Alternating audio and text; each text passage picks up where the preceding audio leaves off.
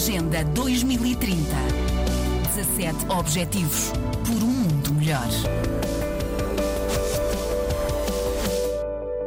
E agora vamos trazer aqui a Agenda 2030, hoje em direto com o jornalista Paula Borges. Hoje, que é, João Diogo, Dia Internacional das Zonas Úmidas, áreas inundadas ou alagadas com água que podem ser permanentes ou sazonais. Incluem-se nesta categoria os pântanos, os charcos, os lagos, os rios, as zonas úmidas costeiras, incluem os estuários, com sapais e vasas, mangais, sistemas lagunares e até recifes de coral. A jornada este ano serve para destacar a necessidade urgente de dar prioridade ao restauro das zonas úmidas e convoca toda uma geração a tomar medidas para reavivar e, precisamente, restaurar as zonas que estão degradadas. Em direto nesta Agenda 2030, em pleno programa do João Diogo, está Rogério Ivan. Ele é engenheiro do ambiente e especialista que tem vindo a colaborar com a RDP África através do programa Planeta Sustentável, eh, que é feito em colaboração eh, também com o Luís Lucena. Boa tarde, Sr. Engenheiro. Muito obrigada por estar agora em direto connosco. Que importância têm, afinal, para os ecossistemas estas áreas úmidas? Olá, boa tarde. Muito obrigado, antes de mais, pelo convite uh, e uh, dar os parabéns também pelo, pela peça, uma vez que a importância é enorme. Portanto, estes, uh, no fundo, as zonas úmidas são ecossistemas naturais né, e que permitem, promovem, uh, no fundo, um, um equilíbrio uh, da, da, natureza, portanto, do ecossistema local, uh, promovendo portanto, muitos, muitos sistemas como espécies locais, a biodiversidade local e, portanto, tendo aí uma função enorme também na proteção costeira e na proteção, por exemplo, contra tempestades e que muito assolam as zonas costeiras onde se desenvolvem depois as próprias comunidades locais, as pessoas e as sociedades. O Sr. Engenheiro nasceu precisamente uh, na Beira, em Moçambique, uma cidade onde as áreas úmidas são absolutamente fundamentais a vários níveis. Exatamente, portanto, de recordar que a Beira foi construída precisamente sob um, um pântano, portanto, uma zona úmida uh, e natural, e, e, foi toda a zona urbana foi uh, sendo desenvolvida à volta uh, daquilo que era a, barreira natural, portanto, a proteção natural. E, e por isso é importante que esse aspecto seja tido em conta na gestão do território e na gestão urbana, portanto, da própria cidade. O Sr. Engenheiro já disse aqui que são muito importantes para atenuar o impacto das cheias e das tempestades, sobretudo em cidades tão baixas eh, como, ehm, como é a Beira e como são outras cidades costeiras. Sim, sim, de facto, eh, por ter essa função natural, não é? Por manter e restabelecer aquilo que é o equilíbrio natural e, e, e, que acaba por proteger, portanto, uh, no fundo, aquilo que é toda essa zona costeira, a própria, o próprio sistema vai contribuir, no fundo, para que interaja quer uh, pelas diversas espécies, quer com a própria sociedade que se desenvolve à volta dela. Portanto, no fundo, uh, uh, ao longo da história, o, o, homem foi desenvolvendo a sociedade utilizando a função do, dos locais, portanto do território, as vantagens, os benefícios, tirando partido daquilo que eram os benefícios naturais, e este era um deles, era um em zonas costeiras onde não era, não era possível ou pescar ou onde havia maior uh, disponibilidade de alimento, neste caso uh, das diversas espécies que se vão desenvolvendo à volta desse ecossistema, uh, permitiram o progresso e, no fundo, permitiram que a própria sociedade conseguisse se desenvolver à volta disso. Portanto, a economia local, a pesca, etc. E, e, ao, e, e ao não haver o equilíbrio, ao, ao, não estar a proteger esse ecossistema, estamos, no fundo, a pôr em causa eh, o desenvolvimento da própria sociedade que nós eh, construímos. Eh, porque, na verdade, são zonas baixinhas de água, não é? Desculpe, trocando isto por miúdos, mas que são muito importantes, são, para além de serem filtros, são também autênticos viveiros. Exato, sim.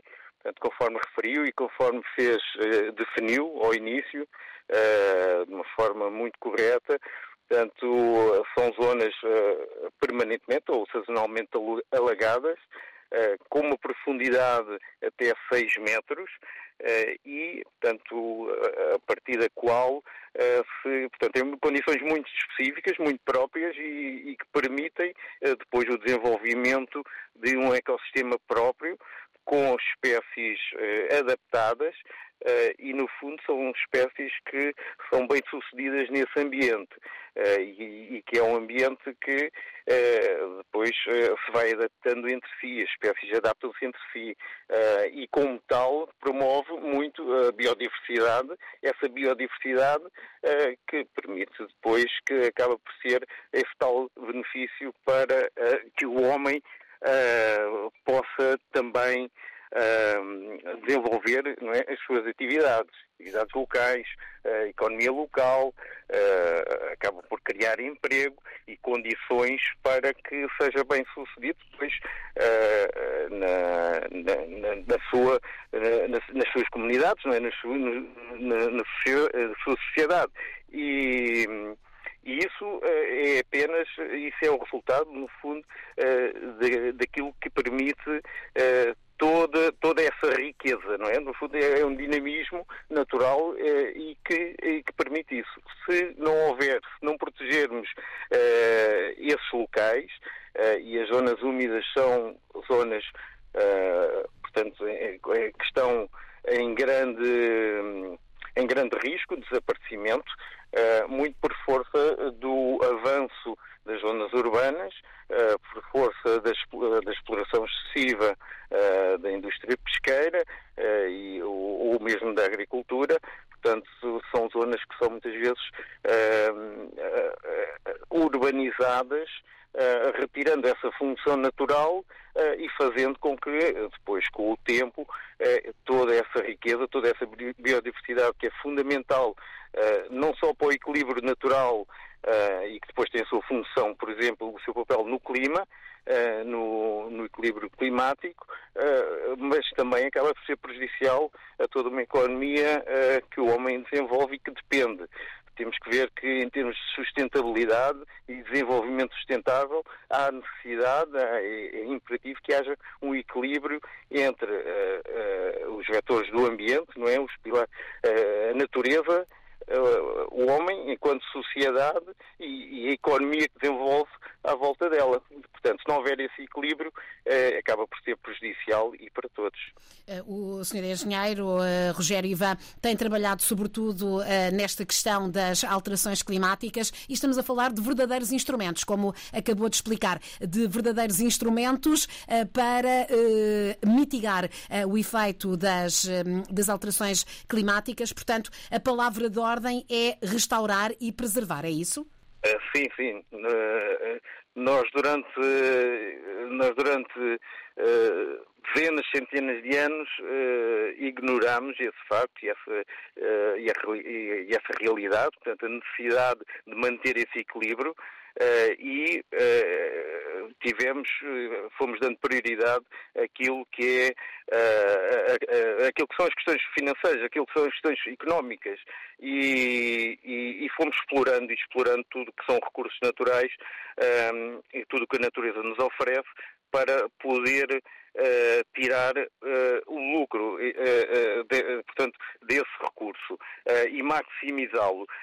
e ao maximizá-lo, e para maximizá-lo, acabamos por ir massificando tudo o que são as nossas atividades, para que pudéssemos maximizar esse lucro. Ora, é isso, isso está a ser um verdadeiro tumor para a nossa sociedade, está-nos a destruir uh, cada vez, de forma cada vez mais extrema, cada vez mais rápida, e, e, e, e, essa mentalidade tem que mudar. Tudo aquilo que é o consumismo, tudo aquilo que é o consumo excessivo, faz com que nós, uh, com que uh, toda a indústria trabalhe para alimentar esse, esse, consumismo, consuma muitos mais recursos, consuma muito mais energia uh, e emita muito mais uh, uh, CO2 e, e, outros poluentes e faça com que destrua muito mais rapidamente o planeta que, na sua forma natural, é equilibrado.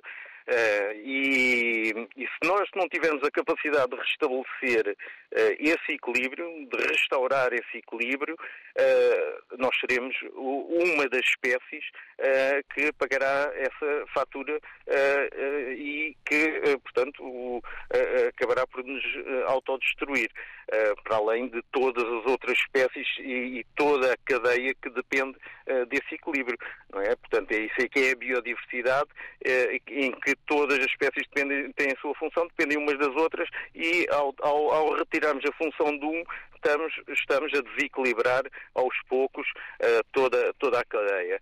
E, e, é, e, no fundo é isso que uh, temos vindo a fazer e é esse, uh, o, esse esse fator que temos que eliminar e que temos que inverter. No fundo, temos que restaurar e restabelecer aquilo que é o equilíbrio natural e ter uma começar a ter uh, atividades mais sustentáveis, uh, ou seja, de forma que uh, de, aquilo que possamos explorar tenha tempo suficiente de ser restaurado naquilo que é o tempo de vida útil natural desse elemento.